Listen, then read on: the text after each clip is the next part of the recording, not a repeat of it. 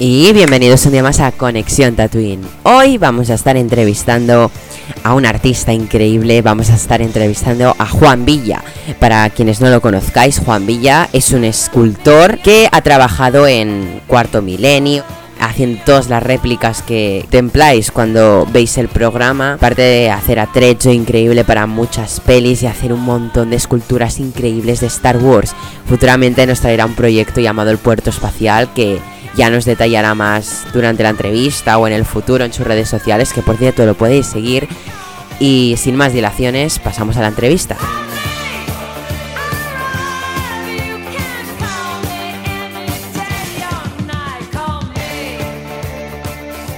Pues lo típico que te contesta que desde crío estás dibujando y estás enredando con la plastilina y haciendo, y haciendo cosas, pues ese era, ese era yo.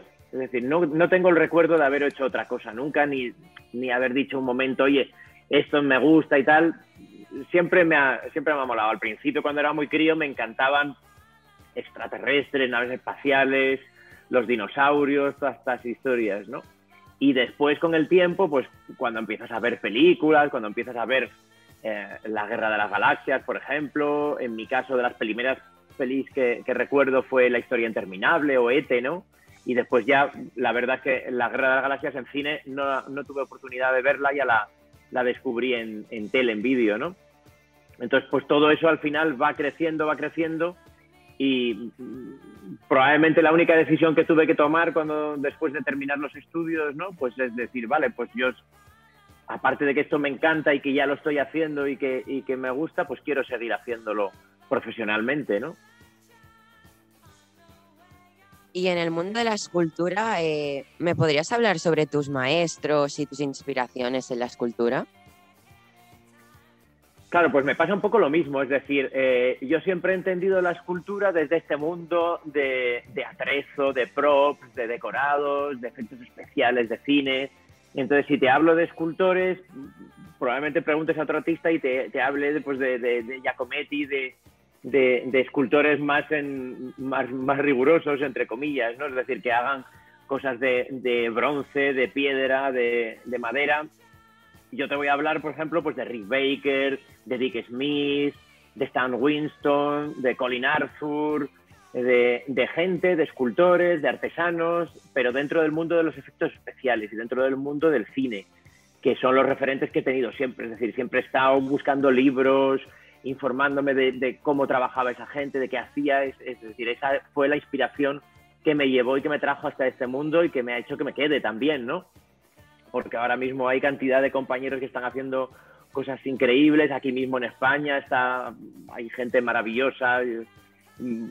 Podría decir, lo que pasa es que me voy a dejar a muchos en el tintero, ¿no? Pero aquí tenemos en, Barcelona está BTT, con, con, David y Monse, fantástico, está Arturo Balseiro, bueno, hay, hay tropecientos mil compañeros en, en, toda España que están trabajando y que para mí también son un referente ahora, ¿no? Con lo cual, para mí esos son los escultores en los que me, me fijo, ¿no? Obvio que en escultura pura y dura también eh, me gusta y tengo, y tengo gente que sigo, ¿no? Y que me, y que me apasiona, ¿no? Pero hoy me voy a centrar en, en todos esos artesanos, escultores, artistas que están detrás de, de un X-Wing que aparece en una peli, que se han pasado tres meses construyéndolo, con madera, con serrucho, con resinas, ¿no? Y que nadie sabe quiénes son, ¿no? Y me gustaría que me hablaras un poco de Prometeo. Eh, ¿Qué es Prometeo? Explícale a la audiencia en qué se basa, qué hacéis y todo eso. Vale, perfecto. Pues mira, Prometeo es el nombre eh, que, que, se me ocurrió para darle al taller de trabajo. Es decir, yo después de ser un crío, de enredar con la plastilina y tal, me metí en una escuela de artes y oficios, ahí estudié escultura, ya siempre aplicándolo, yo era el de los monstruos en la escuela, ¿no? Era el de los monstruitos y el de, el de estas cosas raras, ¿no? Y, y, a partir de ahí, bueno, pues empezamos a probar, a ver cómo podíamos vivir de esto entre, entre varios amigos, ¿no? Y de ahí después, bueno, pues surgió, cada uno se fue por su, por su cuenta y yo dije, pues vale, me voy a montar un taller, me voy a montar un estudio y Prometeo fue el nombre que se me ocurrió, ¿no? Me parecía divertido también esta mitología eh, que tenemos con Prometeo, ¿no? Que hay una de las, de las leyendas que cuenta que hizo unas figuritas de barro y con el fuego que había robado a los dioses las dotó de vida y bueno, pues el tema de las figuritas del, del, de barro y tal me gustaba y es el, nombre que tiene el estudio que, tengo actualmente ahora, ¿no? Yo vivo y trabajo a las afueras de Valladolid, en un pequeño pueblo entre Valladolid y Palencia. Es un pueblo muy chiquitito, yo aquí soy también otra vez el de los monstruos, el de las cosas raras, ¿no? Y, me resulta muy divertido y así que nada, en Prometeo aquí pues trabajo con otros compañeros, está puntualmente hay, hay gente que va y que viene, dependiendo del volumen de trabajo que tengo en el, en el taller, pero suele haber siempre gente fija, pues mira, Ángel está siempre por la oficina, están David y Antolín en el, en el, en el taller trabajando, modelando conmigo, Pablo Ayala también suele venir por aquí, bueno, hay bastante gente que, que suele ir y venir dependiendo del volumen de trabajo, ¿no? Sobre todo con los rodajes es difícil tener una continuidad, ¿no? Los rodajes suben y bajan de trabajo espectacular, ¿no? Pero vamos, normalmente solemos ser eso, como unas cuatro, cuatro o cinco personas, ahora un poquito menos que hay está más tranquila la cosa con, el tema del COVID, ¿no? Y vamos un poco como a trompicones, pero, pero eso es Prometeo. Y ahora me gustaría más profundizar en toda tu carrera de escultura, tu carrera artística, y que nos hablaras más o menos sobre tus trabajos en, por ejemplo, Cuarto Milenio o El Castillo Encantado mismo. Pues mira, con, Cuarto Milenio os tengo que contar que llevamos un montón de años, porque yo empecé a trabajar, yo era fan del programa, tengo que decirlo. yo era muy fan del programa, me encantaba, porque esto de ver en un programa un Yeti, un Sasquatch, un, extraterrestre, no sé qué, ¿no? Y encima tenían maquetas y tenían, hacían cosas y, una visualización muy chula, una estética muy, muy estupenda, ¿no? Es decir, siempre me han gustado estos temas desde, desde crío, ¿no? Entonces, de repente verlos en un programa de tele pues me, gustaba mucho, incluso de programas anteriores de Jiménez del Oso, yo era muy fan, ahí lo seguía, ¿no? Total que mm, yo en aquel momento estaba trabajando para la poli, hacíamos muchos trabajos para la policía criminalística, pues maquetas que enseñaban escenarios de crímenes, a lo mejor eh, dummies, muñecos con impactos de balas. Y en aquel momento teníamos una expo en Zamora, recuerdo, que se llamaba Criminalizarte, como crimen y arte, ¿no? Entonces habíamos montado una expo estupenda, no es porque la hayamos hecho nosotros, pero la verdad es que todos los compañeros de, la Sociedad Española de Criminología y Ciencias Forenses tienen unas ideas bárbaras y, hemos disfrutado con ellos cantidad dotando de forma, ¿no? Y en aquel momento, Cuarto Milenio vino a grabar la exposición, como fue a grabar pues tropecientos mil temas de, de, otras cosas para emitirlo en el programa, les picó la curiosidad quién, quién había hecho todas las maquetas, todas las réplicas, las reproducciones y tal. Y, y, me contactaron, me llamaron un día, oye, Juan, somos de Cuarto Milenio, que pues sabemos lo que haces un poco, queremos que hagas una, una pieza, que vengas a plató y, a ver cómo va el tema. Y hasta hoy. Eso fue temporada 3, estamos en temporada 16 ahora, o sea que echar cuentas ahí de los años. y, pues nada, trabajar en Cuarto Milenio, lo veis un poco, lo intuís los que los veis desde casa, ¿no? Eh, todo lo que hacemos cada semana, todos los temas, pues es una pasada, porque es muy divertido, ¿no? no sabes nunca lo que vas a hacer. Si vas a hacer el Arca de la Alianza y estás documentándote viendo la peli de Indiana Jones, ¿no? Para ver cómo habían recreado el Arca de la Alianza, cómo era, ¿no? O, recreamos hace años una sección con, avistamientos, ¿no? De, seres extraños, extraterrestres, no se sabía procedencia, de gente que los veía, que hacía una descripción, pero nunca se, les había dotado de forma, ¿no? A lo mejor había un boceto, un dibujo, y había que modelar una escultura, ¿no? Pues ahí estábamos nosotros modelando contra reloj un, un extraterrestre, ¿no? En otras ocasiones tocas réplicas de, de, cosas de arte, bueno, muy variado. En tantísimos años hemos hecho casi de todo. Yo creo que para nosotros aquí en el taller ha sido una oportunidad tremenda de, en 13 años que llevamos trabajando en Cuarto Milenio, vivir como varias vidas, ¿no? Es decir, hubiéramos necesitado varias vidas para hacer tantísima cantidad de cosas que hemos fabricado en cuarto milenio, ¿no? Porque el ritmo es muy trepidante. Todas las semanas hay atrezo, normalmente con tres, cuatro días de, fabricación, con lo cual la aventura ha sido apoteósica y está siendo apoteósica, ¿no? Porque, porque fabricamos, hacemos, descubrimos muchas cosas, ¿no? Y luego dotamos de forma y os lo enseñamos a la gente que, que lo veis desde casa, ¿no? Yo creo que es una conexión ahí, pues muy, muy chula también, ¿no? Y después que me preguntabas por el castillo encantado, ¿no? Que, tenemos. Pues nada, eso es otro de los trabajos, ¿no? Después de, para que hagáis cuentas, yo tengo ahora 42 años, si no me equivoco. nunca he hecho otra cosa, y es decir, siempre he trabajado por encargo. Aquí en el taller siempre pues viene alguien, viene un musical y te encarga pues una figura de Michael Jackson para el musical de Michael Jackson, ¿no? O te encargan tele o te encargan eh, lo que sea, ¿no? Pero con el Castillo Encantado surgió que, nada, aquí apenas estará como a 5 kilómetros de, de, donde yo vivo y trabajo. Hay otro, otro pueblecito, Trigueros del Valle, y tienen un castillo del siglo XV, ¿no? Pues como en tantas partes de España que hay cosas de patrimonio medio derruidas, medio abandonadas, nunca se usan para nada, la gente no va a verlas, como la gente no va a verlas, pues no se restauran, no se arreglan y nunca hay nada que ver. Total, que me lo dijeron, sabían, me dijeron palabras textuales, sabemos esas cosas raras que haces ahí en el taller, ¿no? De esas criaturas, de esas, de esas historias. Pedro, el, alcalde, era, es muy seguidor también de Cuarto Milenio y conocía muy bien nuestro trabajo. Así que me propuso que, ahí teníamos un castillo entero para nosotros, para hacer lo que quisiéramos, para poner una exposición y para llamar a la atención que la gente viniera, ¿no? Y a mí pues me, molaba mucho el rollo de hacer un castillo encantado. Un castillo pues con, dragones, con unicornios, con su em, laboratorio como de experimentos, con pócimas mágicas, por supuesto su extraterrestre, no puede faltar bueno, pues con mucha creatividad, con pasadizos secretos, ese tipo de cosas, ¿no? Y, nos lanzamos eh, con cero dinero y con cero financiación y yo me gasté todo lo que tenía de ahorros en aquel momento para, financiar la, la, historia y creamos este, este acuerdo con un pequeño pueblo como es Trigueros del Valle, con su castillo medieval estupendo y con nuestra exposición de seres maravillosos que está cambiando y luego ya si queréis os cuento un poco porque todo este año de pandemia pasado, presente, estamos aprovechando en el taller para construir mucho Star Wars, para preparar una expo de Star Wars mm, de la que siempre hubiéramos querido ver, ¿no? Y, la haremos el próximo, supongo que será en verano, a ver cómo va este año, ¿no?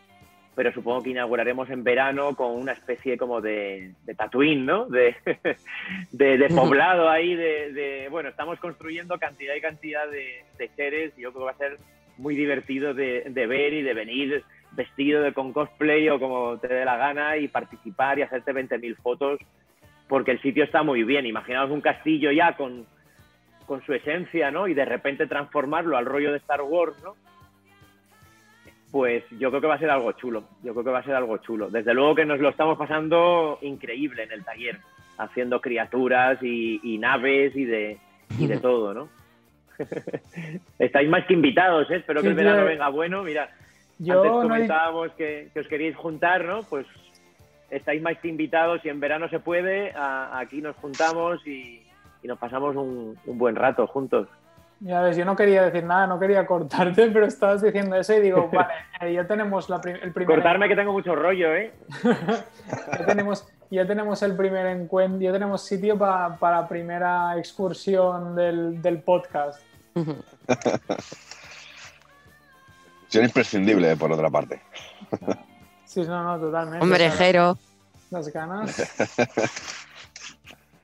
Es, no sé, yo, yo que he, podido ir a un par de, exposiciones aquí en Madrid de, Star Wars, la verdad es que, siempre lo he, lo he disfrutado mucho. Eh, indiscutiblemente, después de ver cosillas por de, tu trabajo a través del Instagram, Internet y, estas redes sociales tan, tan maravillosas ahora, la verdad es que he de decir que lo flipo con el trabajo que haces, no, no solamente con, lo de, con el de Star Wars, sino con, con, todo lo demás. Yo también soy seguidor de Cuarto Milenio desde, desde casi que empezó y, la verdad es que tienes un curro eh, muy potente, o sea, es, un trabajo muy bien hecho, que se nota mucho la dedicación que le ponéis a la hora de, de hacer todas las recreaciones y eso, eso se nota, ¿no? Y, yo creo que un estudio como, como el de Iker no contaría con, con alguien que, que, bueno, que fuese simplemente un, un, buen escultor, ¿no? Creo que sois muy, muy potentes con el trabajo que hacéis y es que se nota en cada figura, en cada detalle, en, en cada pequeña cosa que, que, recreáis, ¿no? Porque ves cosas de, de Star Wars y dices, ¡buf! es que parecen las maquetas auténticas de, la película, ¿no? Y eso es una cosa. Y es muy difícil, ¿eh? Es muy complicado. Porque, claro, ese equilibrio, tiempo, presupuesto, es, muy complicado, ¿no? Mm, tenemos los medios que tenemos, ¿no? Y tenemos el, tiempo disponible que tenemos, ¿no? Porque, lógicamente, pues para hacer un, un Grogu en, en, Star Wars hay un equipo, pues no te sabría decir, pero es fácil que haya 20 personas construyendo una pieza como, como esta, que va a ser protagonista, ¿no? Que hay compañeros aquí en España eh, que hacen, eh, incluso trabajan, ¿no? Hay, hay, tenemos compañeros fantásticos que hacen los mecanismos y trabajan en pelis de Star Wars, ¿no? O, gente como Ruth que, hace las pinturas y pinta los props que salen, eh, las espadas, los blasters, ¿no? Entonces es muy complicado de repente un taller como somos nosotros con cuatro personas, ¿no? Meternos en estos fregados e intentar salir más o menos dignos, ¿no? porque es difícil, ¿no? Claro, tienes, mm, te marcas un tiempo y un presupuesto y, ahí tienes que conseguir el equilibrio, ¿no? De, de, hacerlo, ¿no? Nos pasa lo mismo con Cuarto Milenio. En Cuarto Milenio, en realidad, tenemos para fabricar aquí en taller, son tres días, cuatro a lo sumo, a veces menos. Antes de ayer grabamos una recre y, y, un jaleo ahí, había que construir como una especie de arca que, iba a haber dentro unos huesos, cosas, ¿no?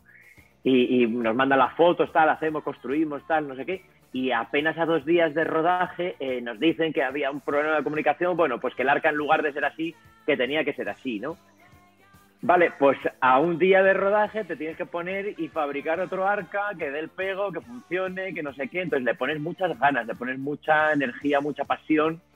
Em, yo intento en el taller que, toda la gente que tengo contratada que no se vaya de sus ocho horitas he aprendido con muchos años que no por muchas horas de trabajo va a quedar mejor. A veces cuando estás muy cansado, muy saturado, pues nada, no, no lo ves lo que estás haciendo. O sea que en el taller hay que estar descansaditos, trabajamos ocho horas, son súper intensas, pero, pero las ocho, con lo cual si tenemos un día, pues nada, el día tiene que ser, pum, a tope, ¿no? Y, pero bueno, intentamos hacer eso, ¿no? Yo creo que el, secreto es que te gusta, que te apasiona, que lo disfrutas, que, vives, y cada figura que te encargas es un regalo para poderte divertir en el taller y, con eso pues consigues eh, lo que no podemos hacer de momento en grandes producciones de, presupuesto, ¿no? Otras veces que hemos hecho cine, por ejemplo, pues es otro rollo, ¿no? En cine te dan, pues a veces te dan tiempo o lo que seguro que te dan es bastante presupuesto para, para soliviantar el tema de si no tienes tiempo, pues coges más gente y lo hacemos entre varios, ¿no? Porque hemos participado en pelis de estar, por ejemplo, un equipo de seis personas trabajando dos meses y medio, casi tres, para cinco segundos, cinco segundos de, toma, ¿no? De, una escena que se veía a lo mejor al, fondo un montón de vacas, un montón de animales que habíamos hecho como muertos, ¿no? Y se veía así, era una producción norteamericana que se grabó aquí en, en España, ¿no? Y entonces ahí sí, por ejemplo, hay más medios y tienes otro, otro tipo de, recursos, ¿no? ¿Y nos podrías hablar así un poco más sobre tus trabajos en la industria del cine, la televisión, aparte de Cuarto Milenio? Pues mirar, en la trayectoria un poco del taller, para que os situéis, es, mm, eh, primero cuando empecé decoraba bares de carnaval. Ese era lo que hacíamos aquí en el, en el taller. Nos buscábamos la vida y íbamos por ahí decorando bares, el tema parece que daba bastante alcance porque hacíamos cosas muy divertidas y grandes y con volumen y de ahí saltamos mucho a hacer muchos bares, discotecas y, tuvimos una época que hacíamos cantidad en, ese sentido de, esos trabajos, ¿no? Yo creo que, nos cansamos a decorar discotecas, bares, fuimos a, llegamos hasta Ibiza con montajes en la Privilege, con, historias muy chulas, muy tochas y, y yo creo que ahí ya acabamos saturados del mundo de, de las discotecas de, la noche, ¿no? Y, pasamos, por ejemplo, al mundo de los museos. Y ahí, antes de Cuarto Milenio, era todo lo que trabajábamos, el 100%. Museos, exposiciones, pues hemos hecho réplicas, tropecientos mil, por ejemplo, de prehistoria, hemos trabajado muchísimo, enterramientos funerarios, cosas de réplicas de, de huesos, de fósiles, eso, muchísimo. Preparamos museos enteros con dinosaurios, por ejemplo, muy, muy divertido también, ¿no? Aquí en la, en la fachada del, del, taller tengo de recuerdo una cabeza de Rex de tamaño natural de un museo que montamos hace años en Melilla y que construimos dinosaurios enormes a tamaño natural todos y nos quedamos ahí con un trofeito, ¿no? O sea que el mundo de los museos hemos trabajado mucho. A partir de ahí ya llegó el tema de cuarto milenio y es verdad que han sido años de, de, tele a tope. Hemos intentado compaginar con otras cosas audiovisuales, pero no, es fácil por el ritmo de trabajo. Es decir, si todas las semanas tienes mucho trabajo de televisión, en este caso con Cuarto Milenio, ¿no? compaginarlo, por ejemplo, con otros rodajes o con otras eh, pelis o, tele nos ha, nos ha costado, ¿no? Es difícil, porque no te da para más el, el tiempo, ¿no? Pero sí que hemos conseguido participar en algunas pelis, como por ejemplo eh, Cold Skin, La piel fría, que fue yo creo que como de hace dos o tres años. Participamos con Arturo Balseiro, que hizo todos los maquillajes. Nosotros hicimos como unos dummies de, de unas criaturas, que había una explosión, muy divertido, contra reloj, pero muy divertido porque el rodaje después, después fue en Canarias, un sitio muy chulo, que nos mandaron ahí fotos de, del rodaje, ¿no? Y en ese sentido, entonces, siempre que podemos, pues intentamos compaginar, ¿no? En tele, por ejemplo, lo que pasa a día de hoy es que eh, un programa de televisión como Cuarto Milenio es inaudito, es decir, que tenga eh, decorados, que tenga muñecos, que tenga figuras, eso ahora mismo no se estila en un decorado de, tele, ¿no? Eh, hay mucha luz, mucho metacrilato y, y, ya no se hacen las cosas como antes, ¿no? Pero, por ejemplo, ahora que es un momento muy bueno en España para los rodajes de las series, sobre todo desde que Netflix también se ha establecido aquí, bueno, hay casi todos los compañeros que conozco del medio están ahora sobreviviendo, viviendo de los rodajes de series, ¿no? Nosotros de momento nos cuesta trabajo eh, compaginarlo, ¿no? Lo que sí, por ejemplo, hemos, hemos llevado mejor es empastarlo con teatro, con teatro y con musicales. Hicimos, que comentábamos antes, el, musical de, Michael Jackson, I Want You Back. Eh, hemos hecho Billy Elliot, parte, eh, la escenografía es de otros compañeros, pero nosotros hay un, hay un número en Billy Elliot que salen unos personajes con unos cabezudos enormes y tal bailando muy chulo y nosotros participamos, hicimos esos, esos diseños y esa fabricación de esos personajes, ¿no? Y con teatro, con compañías de teatro también hemos, eh, hemos, mm, hemos ido trabajando a lo largo de estos años. ¿Por qué? Porque es más fácil, porque tienen más tiempo, ¿no? Entonces, si por ejemplo tenemos algo de teatro que nos van a dar dos, tres meses para fabricar, eh, incluso a veces más, pues lo podemos compaginar perfecto con nuestro día a día de cuarto milenio, ¿no? En ese sentido es más, es más sencillo, es más fácil, ¿no? Y en los últimos tiempos, pues mira, desde por ejemplo este personaje que tenemos por aquí, que es la Bruja Vería, que era de un programa de tele que yo veía cuando era un crío, ¿no? En televisión española, presentaba Alaska y, tenían estas figuras, pues las hemos podido restaurar. Esta réplica, esta no, es la original, es una réplica que nos, que nos hemos querido hacer aquí para quedar aquí en el taller, porque hemos estado unos meses conviviendo con, con las figuras originales, ¿no? Y restaurándolas con lo cual, em, en todo este batiburrillo es en el que nos movemos, ¿no? Paralelo a esto, en estos años, pues mirar, con unos buenos amigos, que es que Fernando Rodríguez de, la empresa Feroca, que es donde compramos todos los productos de, para trabajar, de modelado, de, moldes, de tal. Es muy friki, Fernando también, el dueño de Feroca es muy friki y es muy de Star Wars. Y, y entonces siempre nos hemos ido picando y con los estrenos de las pelis nuevas, pues con toda la gente maravillosa que organizaba estos eventos de, oye, vamos a quedar todos en Madrid en el cine y vamos a ver la peli juntos y tal, pues nosotros nos animábamos, nos, venía la fuerza a nosotros, ¿no? Y hemos ido haciendo piezas grandotas de Star Wars, pues hemos hecho, yo qué sé, pues gamorreanos, tamaño natural, eh, desde Fero que han hecho un Han Solo tremendo, hemos hecho Jabal Hat de cuatro metros, o o por ejemplo esta criaturita que tengo por aquí, que seguro que conocéis. Down. Downtown, hicimos uno tamaño natural con, muy guapo, ¿eh? Harrison Ford subido, muy, muy tocho, sí.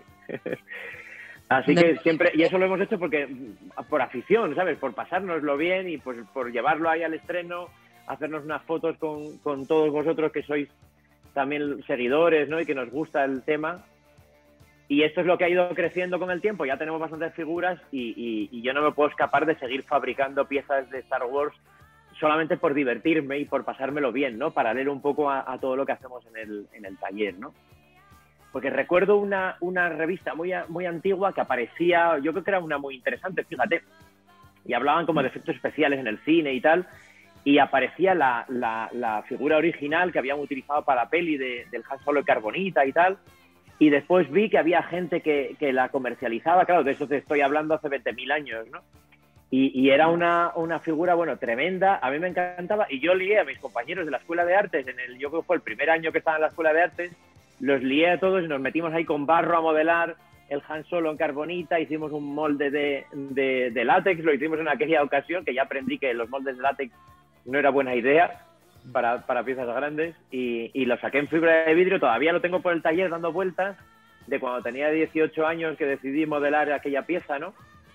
Y siempre me ha, me ha molado mucho. Y ahora, por ejemplo, con la expo que estamos preparando de Star Wars, vuelvo otra vez al, rollo de carbonita y queremos preparar en una sala con el, con el, con el Java que ya tenemos y tal, un montón de congelados en carbonita, ¿no?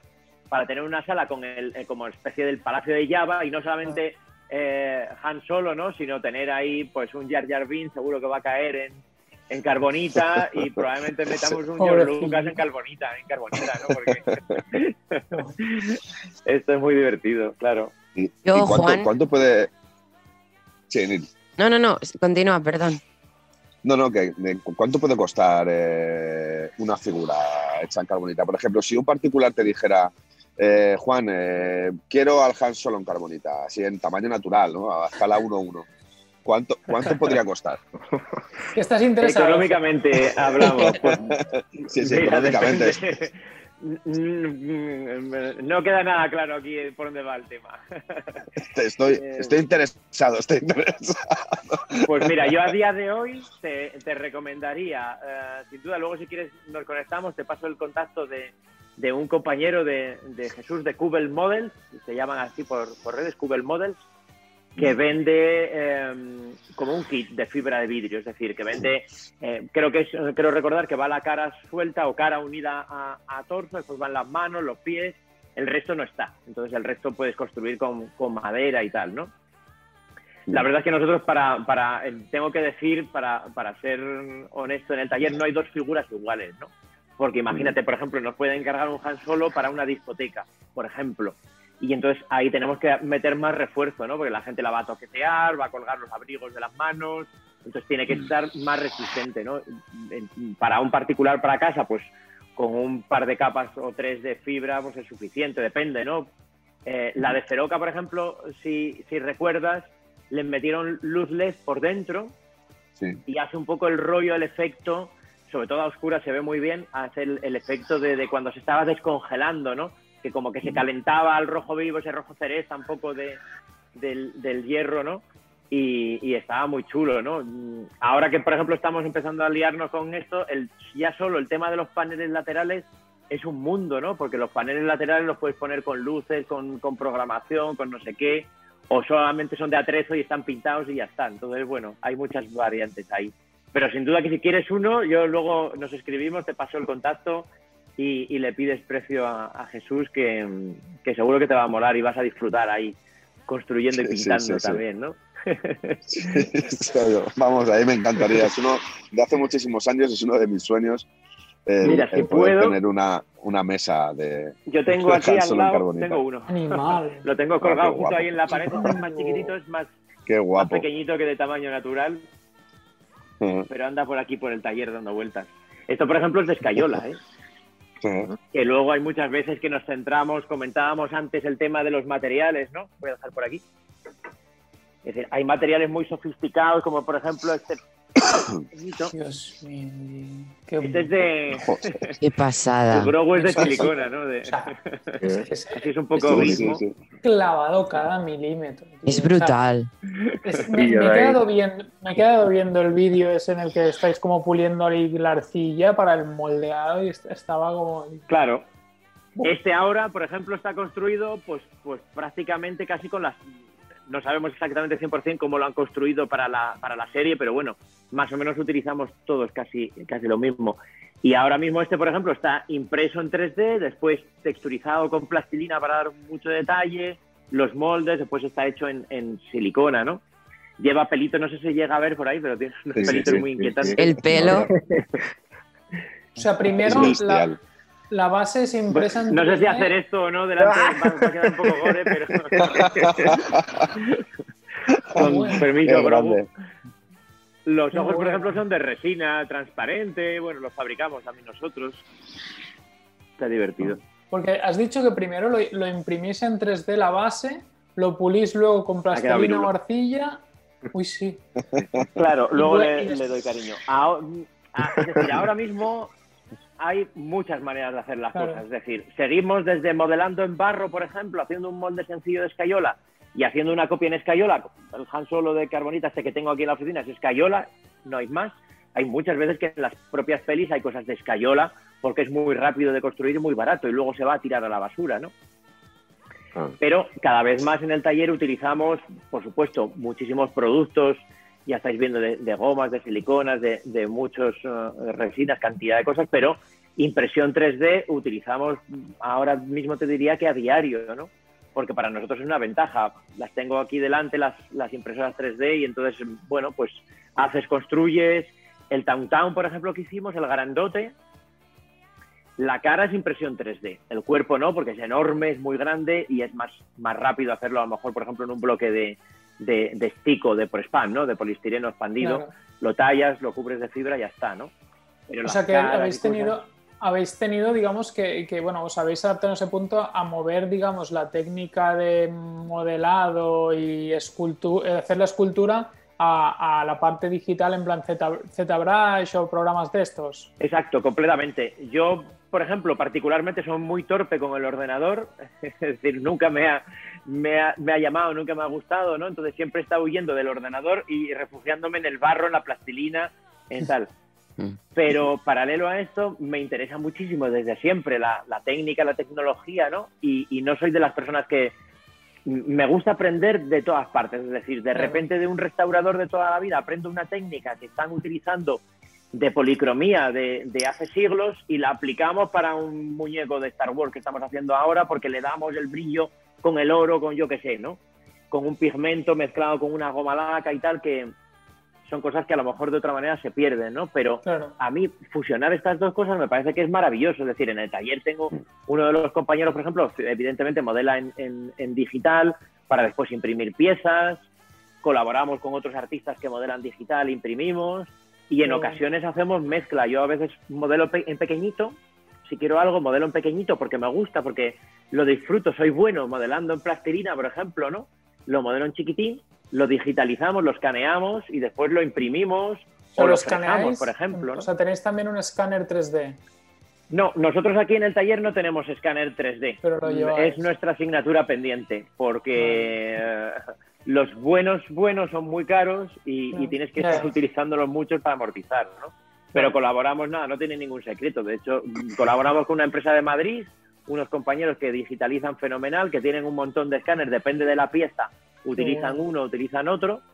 Aquí lo metemos en una caja, al día siguiente lo tienen en Madrid, lo digitalizan, eh, nos mandan el archivo y después podemos hacer muchas cosas, ¿no? Porque podemos, por ejemplo, con un brazo robótico en el pueblo de al lado, yo soy muy de pueblos también, ¿no? Mira que he vivido en, ciudad siempre, pero ahora estoy viviendo en pueblo y aquí utilizamos todos los recursos que hay.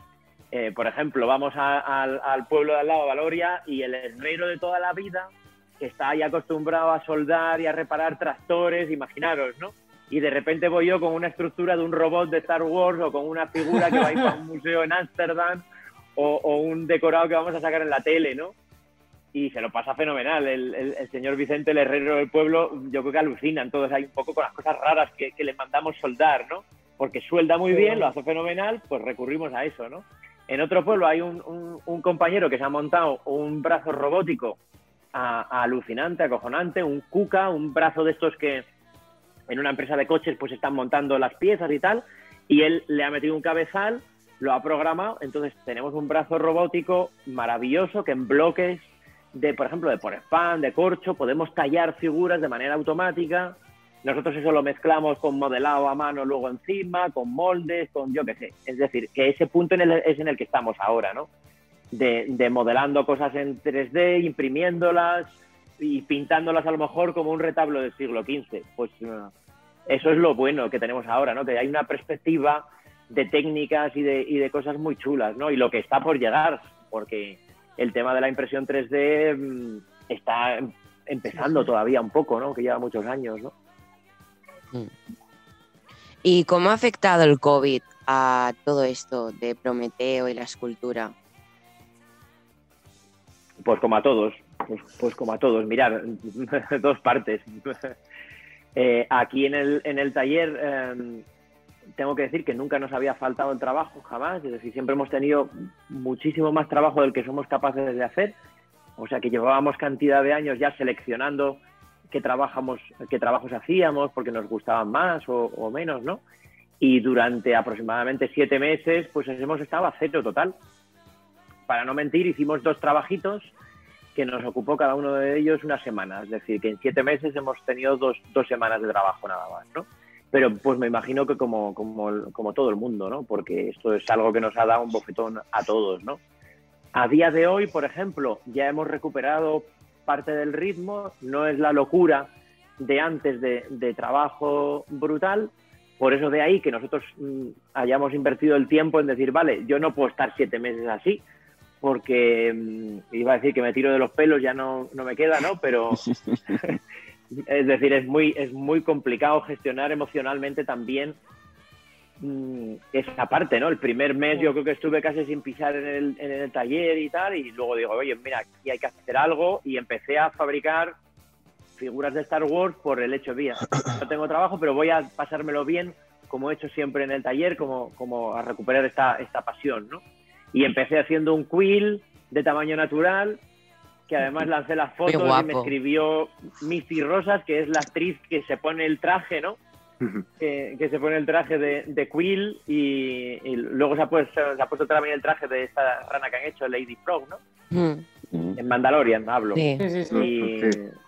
Y, y, bueno, muy chulo, ¿no? Y entonces a partir de ahí, pues, pues flipé un poco en colores de escribirme dos o tres veces con, con la actriz que lo había llevado y tal, y entonces empecé, empecé, empecé, hemos hecho pues un babu freak mm, como arreglando una cabeza de C3PO y un día dije, pues mira, chicos, en el taller no tenemos curro, pero nos lo vamos a pasar bien. Vamos a empezar a preparar la expo de Star Wars para el castillo, para cuando sea que se pase esto, eh, tal, ¿no? Y por lo menos, pues este año o dos años o lo que esté durando esta terrible situación, ¿no? Pues um, aprovecharlos en algo, hacer algo, ¿no?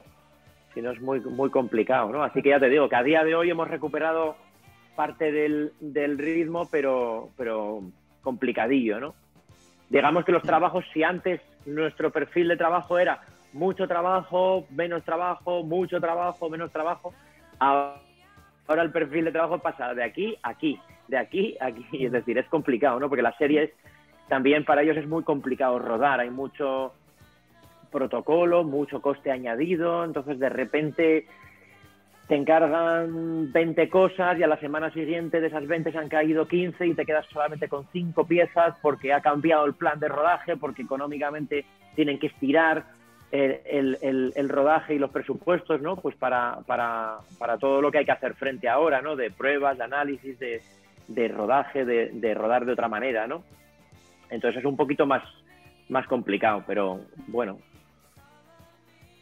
cruzaremos los dedos para que esto vaya, vaya pasando, ¿no? Poco a poco. Hay que intentar mantener la fuerza, nunca mejor dicho, ¿no? Claro. Sí, yo creo que lo que cuentas, ¿no? De que supongo que nos ha pasado a muchos y especialmente a los que... Oye, yo soy, yo en mi caso soy diseñador gráfico y también trabajo por mi cuenta, ¿no? Y, y es lo que dices. Que un crack, ¿eh? Es un crack, Juan. Ah, gracias, tío. Siempre Qué bueno, oye, decirlo, pues pero es un crack. A ver. Sí, sí. Luego, luego te mando, te mando a la web para que le eches vale. un ojo también. Y, y, nada, entonces, pues básicamente eso, había también días muertos y que uno que se pone, que se pone a hacer, ¿no? Es como que tienes que intentar sacarle del aburrimiento, hacer algo y siempre, ¿no? Al fin y al cabo, pues, también acabas tirando para pa el lado friki, haciendo lo que te gusta, así que, que también me he sentido identificado, ¿no? Dentro de mi, de, de, la diferencia, ¿no? De lo que es un arte digital o diseño, ¿no? Como es algo tan, tan volumétrico y chulo. A mí, a mí Al final mí, es lo mismo, porque es un, un, creativo, ¿no? Te tienes que mantener la mente muy creativa totalmente. y muy despierta, ¿no? Y en el momento que, que frenas mucho, um, luego cuesta, ¿no? Ese, totalmente, claro. para no, no dejarte, ¿no? Ese, esos procesos creativos a los que estamos acostumbrados, todo, bueno, todo tipo de trabajo, ¿no? Que tenga algún tipo de vinculación creativa, eh, a la que frenas eso, a veces, o sea, cuando yo estaba dos semanas, que prácticamente lo único que hacía era contestar mails de clientes diciéndome que, está complicado el tema en que frenamos proyectos, es eso, es, ¿no? es sensación de cuando abres el programa, cuando te pones a pensar en la hoja en blanco, es como, ¿cómo, cómo se hacía eso? sí que no, no, totalmente. Exacto, te tienes que agarrar otra vez a, a lo primero, ¿no? A lo que te llevó ahí, a lo que te llevó a ti a trabajar en eso, a la, a la pasión primigenia, a disfrutar, a pasártelo bien, a intentar aislarte en ese momento, ¿no? y, seguir haciendo cosas y seguir haciendo camino, ¿no? Para, bueno, pues cuando esto vaya pasando, pues seguir ahí, ¿no? Claro. Sí, sí, sí, no, sí me he sentido muy reflejado dentro de, ¿no? de la diferencia, ese punto que, acabas de decir totalmente.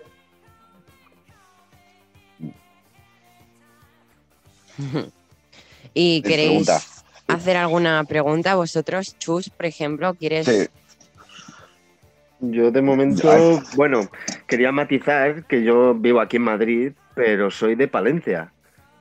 Toma, estás aquí al lado entonces, casi. entonces, cuando has dicho trigueros y demás, pues sí que digo, mira, el castillo lo conozco, así que seguramente vaya en cuanto lo inauguréis. Y bueno, alguna preguntilla así no tengo ninguna. La verdad es que yo estoy quedándome fascinado por todo, la verdad porque yo como tampoco soy súper friki de, Star Wars, pero sí que de cuarto milenio. Entonces... Qué bueno.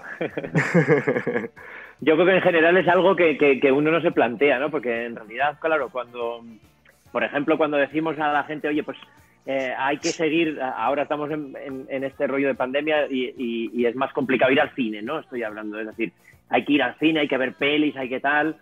Eh, ahora se ven, series y ese apoyo es, fundamental, ¿no? Pero imaginaos, es que no, podéis hacer a la idea la cantidad de, cientos y cientos de personas que trabajamos en, esta industria, en este mundo. Es decir, que detrás de, de repente de una toma, ¿no? No te lo planteas, ¿no?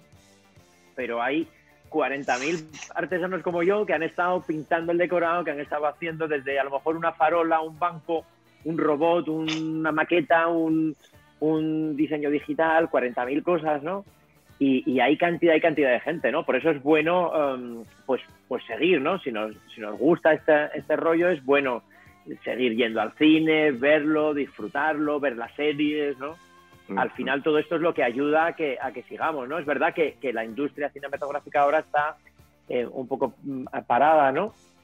Y la audiovisual en general está sobreviviendo gracias al tema de las series, ¿no? Que está teniendo muy buena acogida, ¿no? Es más fácil, es otro rollo, lo vemos en casa, lo, lo conectas, lo pones cuando te dé la gana, ¿no? está muy bien, me imagino que el futuro irá más por ahí, ¿no? Pero en ese sentido siempre es, es buena cosa apoyar este tipo de, de, de, industria audiovisual, ¿no? Si nos gusta, ¿no? Yo la verdad es que, vamos, me estoy quedando asombrado con todo lo que estáis contando, diciendo y bueno, yo solo tengo palabras para decir que ole. Mira, el otro día más adelante, si, os apetece y queréis, conectamos, hacemos otra, otro rollo distinto y me bajo abajo al taller, me bajo al taller con una cámara y os puedo ir enseñando por ahí cosas. Ahora mismo si bajásemos al taller, que estoy desde el ordenador no lo puedo mover, pero, pero veríamos, hay músicos de la cantina, hay, hay un mandaloriano en, a medio, a medio empezar, hay un montón de cascos, de bueno, hay un, R2 medio desmontado, un C3PO a falta de lijar y de empezar a, tamaño natural, ¿eh? a, montar, bueno, está todo revuelto, ¿no? Y dentro de dos meses va a estar más revuelto todavía porque ya os digo que estamos fabricando un montón de, de cosas muy divertidas, ¿no? Solo hace falta que digas el día y nosotros nos organizamos para ver todo eso, ¿eh? porque nos has dejado ahí con los dientes afilados. Qué bueno, pues hecho, pues nada, en un par de meses así contactamos otra vez y os enseño todo lo que hemos estado haciendo de, Star Wars. A ver si ya tenemos los, eh, congelados de carbonita ahí también, ¿no? Eh, Juan, ¿cuál, es la, figura que, que, más complicaciones os ha dado? O sea, ¿cuál es la figura que habéis dicho, esta figura no sé yo al final cómo vamos a poder terminarla en condiciones? Pues ha habido varias, ¿eh? Ha habido varias. Eh, es muy complicado porque, claro, te encargan una pieza y esa pieza en concreto nunca la habías hecho antes, ¿no? Es decir, cada pieza es única y original y, y distinta, ¿no?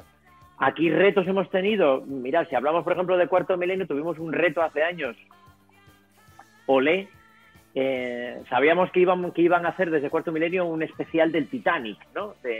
un, especial, todo el programa iba a ser del Titanic y tal.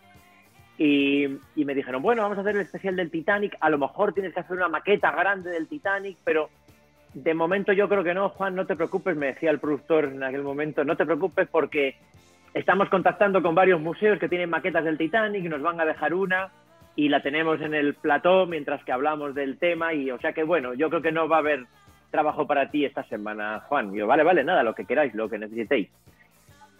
Eh, iban pasando el tiempo, porque esta vez sí que se planificó con, con, meses lo del especial del Titanic, pero iban pasando las semanas, iban pasando las semanas, se acercaba el día del rodaje. A, a, tres días del rodaje me llama el productor y me dice, oye Juan, no tenemos maqueta del Titanic, no, no hay maqueta del Titanic. no, no hay museos que la tengan, los que la tienen están lejos, no nos la dejan, no, no tenemos maqueta del Titanic, ¿qué hacemos? claro, eh, no les valía una maqueta del Titanic así, lógico, querían una maqueta de dos metros y medio, algo potente, ¿no? Y yo, pues venga, no se hablen más, eh, está aprobado el, el, tema, lo necesitáis para dentro de tres días, ¿no?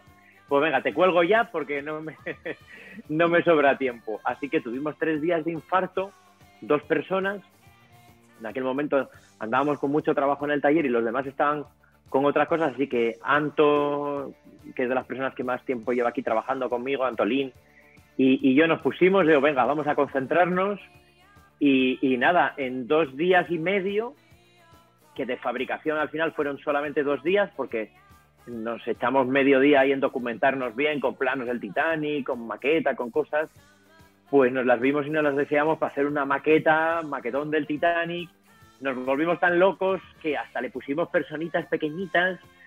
bueno, es decir, cuando tenemos un reto de esto nos solemos venir arriba e intentas que no se note esa carencia de tiempo, de tal, ¿no? Y que quede todavía más chulo, ¿no? Y en aquella ocasión, pues nada, nos quedó fenomenal. Eso sí, si le das la vuelta a la maqueta del Titanic, por detrás no había nada, porque solamente era un tres cuartos de maqueta, que era lo que se iba a ver en la tele, por detrás no había nada. Y, y ahí salimos victoriosos, ¿no? pero hay veces que pasan estas cosas, ¿no? Pues hace un par de meses nos encargaron una pieza para un bar y querían aquel sketch de martes y 13 de, la, de Encarna, de la empanadilla, no sé qué. Y, querían que modelásemos a Millán con el teléfono, con, la historia, y os prometo que, que, pues muy complicado, que no se nos daba bien la, cara, modeló otro compañero, Pablo, pues intentamos aquí retocar, hicimos, intentábamos todos hacer el gesto de Millán, de aquella mueca de, con el teléfono, ¿no? Y nos costó la vida. Al final lo medio sacamos y está bastante de sencillo, pero bueno, es complicado a veces sacar el parecido, pues ya te digo que mm, esto no es una, una, ciencia matemática, ¿no? Te pasará a ti cuando haces también diseños, ¿no? Hay veces que las cosas van muy rodadas, que estás, no sé, llámalo inspiración, llámalo que, que está más a favor de lo que tú haces, no lo sé. Y en otras ocasiones, pues, eh, pues es difícil, ¿no? El, tema artístico es lo que tiene, ¿no? Que, es complicado ceñirlo a algo muy cuadriculado, no, no es así, ¿no? No es que aprieto esto y ya está, ¿no? Tiene que surgir, tiene que darse, tiene que, que salir esa chispa, ¿no? Totalmente, no, muy cierto, ¿no? Eso que dices, ¿no? Que a veces tú cuentas con algo que lo vas a hacer, a veces he hecho algo que no es, bueno, parecido a esto y me llevó, yo en mi caso, cinco horas. Y luego a lo mejor me pongo, y esto a priori me parecía más fácil, pero o no estás inspirado o hay ese algo que no te sale y te tiras una semana entera. claro, suples con mucho trabajo y con, con, eso, ¿no? Porque... Tiras de, y bueno, tiras lo típico, ¿no? Tiras de, experiencia y de sabes que hay cosas que, que te funcionarán, ¿no? pero siempre te falta e, esa magia que hay veces que te sale muy rápido y hay veces claro. que tarda más en llegar de horas y horas, como dices, suplirlo a base de, pico Ahí Está. En cuarto milenio, por ejemplo, que tenemos muy poquito tiempo de fabricación, tiramos mucho de chispa y, de fabricación lo que tenemos, ¿no? De, de, construir, pero tiramos mucho de chispa. Es decir, pues por ejemplo, te encargan recuerdo la, la, vampiresa de Barcelona, ¿no? La, mm. aquella mujer que, que, con la capa secuestraba niños, toda aquella historia, ¿no? Tan, tan turbulenta y nos encargaron la figura y tal. Pues mira, en aquel momento estábamos encargando la capa, tenemos una modista con la que colaboramos mucho, que, que, nos cose muy bien ahí toda la ropa y tal, y estaba encargando la capa, yo estaba pensando cómo íbamos a hacer el rostro de la, de la señora, de la vampiresa, ¿no? Y estaba viendo a, a, Petri, que siempre se llama nuestra costurera, y me quedé así y digo yo, joder, esa es. Es que esta es, ¿no? pues nada, fui a Machete. Oye, Petri, ¿te importa? Mira, mañana vengo con mis siliconas y tal, te lo pongo en la cara y te saco... Sí, sí. Así que la propia modista que nos hizo la capa de la, de la, de la vampiresa de Barcelona, ¿no? Puso la cara. La, cara es la de la vampiresa y bueno, quedó tremendo. y que siempre nos dice, oye, bueno, esto es brutal, ¿no? Y siempre le contamos un poco estas anécdotas porque al final es, tienes que utilizar mucho ingenio, mucha, mucha chispa, ¿no? Claro. Para estas cosas, ¿no? el de... Claro. Dime, dime. Cuando, cuando hacéis algún trabajo para algún tipo de producción eh, cinematográfica, para alguna serie, incluso para algún programa como Cuarto Milenio o para cualquier tipo de exposición, ¿alguna vez os quedáis con eh, alguna figura o algo que os hayan encargado? O sea, me refiero, eh, mm, ¿se lo queda siempre el, cliente o, o, tenéis la posibilidad de poder quedaros con, ese, con esos productos? Claro, pues mira, fíjate, normalmente yo lo que conozco de, de, toda la profesión es que normalmente la gente que, lo fabrica, normalmente luego las productoras no lo quieren para nada y se lo suele quedar el que lo ha, el que lo ha fabricado, ¿no? En otros casos hay otros compañeros, por ejemplo, que ya firman acuerdos para que ellos lo custodian, aunque pertenezca a la productora, pero ellos custodian. Nosotros, por ejemplo, eh, pues nos pasa de todo. Hay piezas de rodajes que han vuelto aquí, y, tenemos de, la piel fría, por ejemplo, volvieron un par de, muñecos y tal, había cuatro, volvieron dos, los otros dos se han quedado por ahí en donde sea. Eh, y entonces a veces se recuperan cosas. En cuarto milenio, por ejemplo, el acuerdo que tenemos con ellos es que nosotros custodiamos eh, y guardamos, tengo otro, otro taller enorme con todo activo RAW de todas las piezas de, de todos estos años de cuarto milenio da un poquito de miedo ir por la noche, también te digo. Ahí está todo guardadito, ¿no? Pero yo, quiero ir, Juan. Yo, sí, yo también. Primero hay que conseguir entrar en esa nave, ¿eh? Porque una nave 500 metros cuadrados y... Vamos, tienes que entrar de perfil porque no, no hay manera. El otro día estuve buscando, de hecho, dentro de esa nave hemos perdido un cocodrilo de tamaño natural y lo hemos intentado buscar ya muchas veces para otra historia y no hemos sido capaces nunca de encontrarlo. Sabemos que está, pero no sabemos dónde está, porque hay muchísimas piezas y además unas sobre otras es un poco caótico el tema. O sea que lo de Cuarto Milenio, por ejemplo, lo, lo guardamos nosotros, pero pertenece a la productora, ¿no? Y a partir de ahí, gracias a que se guardaba, pues se hizo toda la gira de, de, exposiciones de, de, Cuarto Milenio, ¿no? Que estuvimos por todas partes de, España de gira, ¿no? Muy divertido también. Hmm. Juan. Así que en ocasiones mm, pasa esto, pero fijaros, ya un poco extrapolando, en rodajes la mayor parte de las veces se tiran las cosas, ¿no? La mayor parte de las veces se tiran las cosas porque no hay esa visión de... Mm, les pasa en Hollywood, no hay esa visión de un museo de, de atrezo, de un museo de películas y tal. La mayor parte de exposiciones de museos que hay ahora, incluso Hollywood y tal, que exhiben material original de las películas son réplicas que se han hecho después, ¿no? Son réplicas que se han hecho después pues para las expos y para tal, ¿no? Material original hay muy, muy poquito, ¿no? No sé si os suena este libro que acaba de escribir eh, Anthony Daniels, el C3PO, ¿no? El actor que interpretaba a C3PO no recuerdo cómo se llama ahora, yo soy C3PO, no sé, hay patino ahora con el título, es de hace poquito. Hmm. Yo me lo acabo de terminar ahora, ¿no? Y cuenta en uno de los, de los capítulos cómo él em, salió un día de rodar y estaba dando un, paseo alrededor de, los estudios donde estaban rodando y estaban literalmente con mazas destrozando el, decorado del halcón milenario porque ya se había acabado la peli de rodaje y había que destruir todo para porque no se veía para nada. Y él cogió unos cables que estaban ahí y los llevó y los tiene guardados, ¿no? De aquel. Y pasa que hacen otra peli y vuelven a construir otro halcón milenario, ¿no? Entonces a veces les cuesta trabajo. ¿Por qué? Pues porque a veces son cosas muy frágiles, ¿no? A veces son cosas de maderita que parecen de lujo, pero como las muevas más de la cuenta, se rompen, ¿no? No tienen consistencia, ¿no? Es en un decorado está muy claro dónde se van a sentar los actores y cómo va a ser el acting, ¿no? Y eso lo hace resistente, pero el resto no.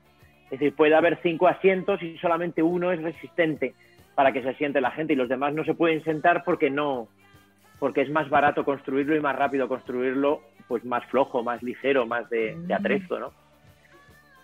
Hay mucha trampa. Eso es a lo que nos dedicamos, claro. a la ilusión, ¿no? Totalmente.